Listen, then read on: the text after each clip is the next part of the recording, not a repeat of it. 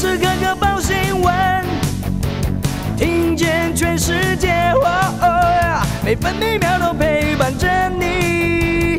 全世界 news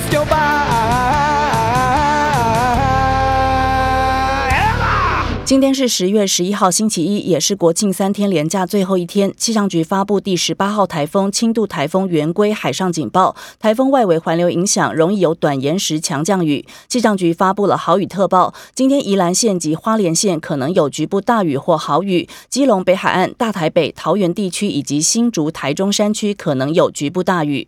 气象局也发布了高温资讯，中午前后，台南市地区、彰化县、云林县、嘉义县市、金门县地区、南投县近山区或河谷，气温可能在三十六度以上。今天台湾北部以及东半部地区有阵雨，容易有大雨或豪雨，可能有局部豪雨以上等级降雨。台湾其他地区以及澎湖、马祖也有局部短暂阵雨，山区可能有局部大雨。金门是多云到晴，基隆北海岸西南部、东半部包含绿岛、蓝屿以及恒春半岛沿海容易有长浪。今天全台各地区气温：北部二十六到二十九度，中部二十七到三十四度，南部二十八到三十二度，东部二十四到三十度，澎湖是二十七到三十一度。美国公布九月就业数据让人失望，美股上周五收黑，周线涨幅收敛。道琼工业指数中场下跌八点六九点，收在三万四千七百四十六点二五点。标准普尔五百指数下跌八点四二点，收在四千三百九十一点三四点。以科技类股为主的纳斯达克指数下跌了七十四点四八点，收在一万四千五百七十九点五四点。费城半导体指数下跌二十八点二零五点，收在三千两百四十六点二七四点。继续关心今天早报重要新闻。首先看头版，今天联合报、中国时报和自由时报的头版头条都是关于蔡总统昨天的国庆演说。中国时报，蔡总统说：“中华民国与中华人民共和国互不隶属。”国台办批民进党谋独挑衅，是两岸紧张动荡根源。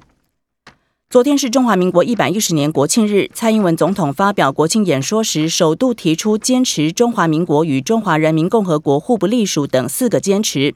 蔡英文强调，这是台湾人民给我们的底线，也是我们的最大公约数。他向对岸喊话，绝对不要认为台湾人民会在压力下屈服，将会持续充实国防，确保没有人能逼迫我们走向中国设定的路径。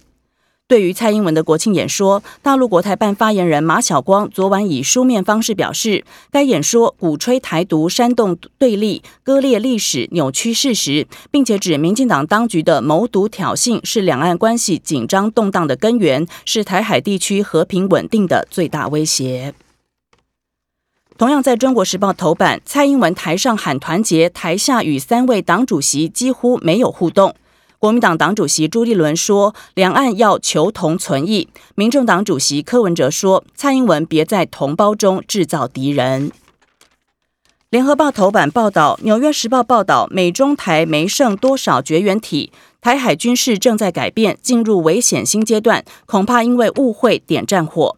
美国前东亚事务助理国务卿罗素说：“美中台关系的电线已经没有剩下多少绝缘体，不难想象，因为某些误会而引发一场火灾。”自由时报头版报道：边境管制加戴口罩，法定传染病麻疹，德国麻疹去年零确诊。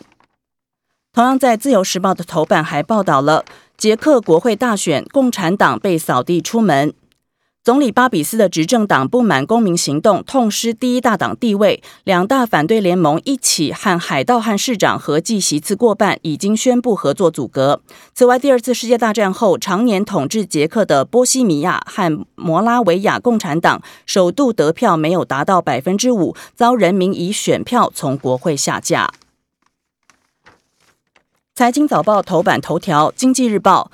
台股攻坚三利多四变数，企业营收获利将写加基，美元油价恐怕不利股市。专家估计大盘有机会收复一万七千点。四大变数包括了美元、美债、油价与台积电年线保卫战。三利多包括了九月上市贵公司营收创新高，加速持续破百，上市贵营收渴望连七个月破三兆，上市贵公司第三季获利渴望再创新高。工商时报头版头条：十六党政策红利股奋起，在蔡总统国庆演说激励下，新能源、电动车、五倍券等概念股蓄势再攻高。继续来看早报内页的重要消息：中国时报国庆演说内心话，中华民国一百一十年变七十二年，两国论框架，蔡英文亲自拟初稿。蔡英文总统昨天以“共识化分歧，团结守台湾”为题发表国庆演说。总统府发言人张敦涵透露，蔡英文在中秋节前已经草拟部分初稿，这是他身为一位不再竞选连任的总统，想对所有国人说的内心话。马英九基金会执行长肖旭岑则认为，蔡英文此次把两国论的框架清楚标示出来，不是即兴之作，这让他宣称的不冒进、不挑衅成为谎言。而蔡英文的内心话并非人人都接受。正大外交系副教授黄奎博指出，蔡英文说七十二年来国军保卫家国，这是在偷渡中华民国台湾从一九四九年起算的偏狭史观，而且对国军不敬。因为从大陆时期就保家卫国的中华民国国军过去的牺牲奉献，被身为三军统帅的蔡英文抹杀掉了。蔡英文应该向国军以及全体国人道歉。联合报。国庆展军力，雄三攻三飞弹车亮相，地空兵力主战装备受瞩目。国防部说有决心捍卫台湾。昨天有三架共击扰台。继续看联合报的报道，国庆收假，圆规有风雨，国道五后塞。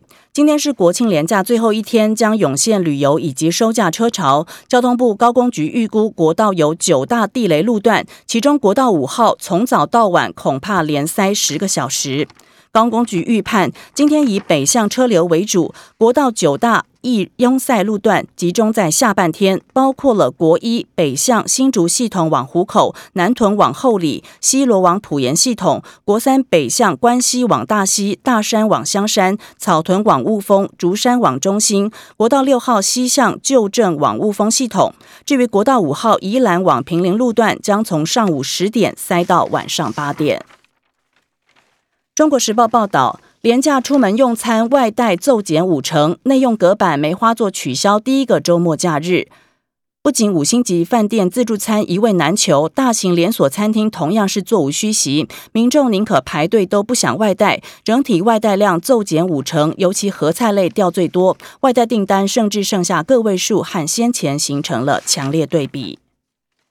联合报报道，木薯取代塑胶，正大队晋级霍特奖。霍特奖有大学生诺贝尔奖之称，以循环经济处理食物浪费，将角逐百万美金创业基金。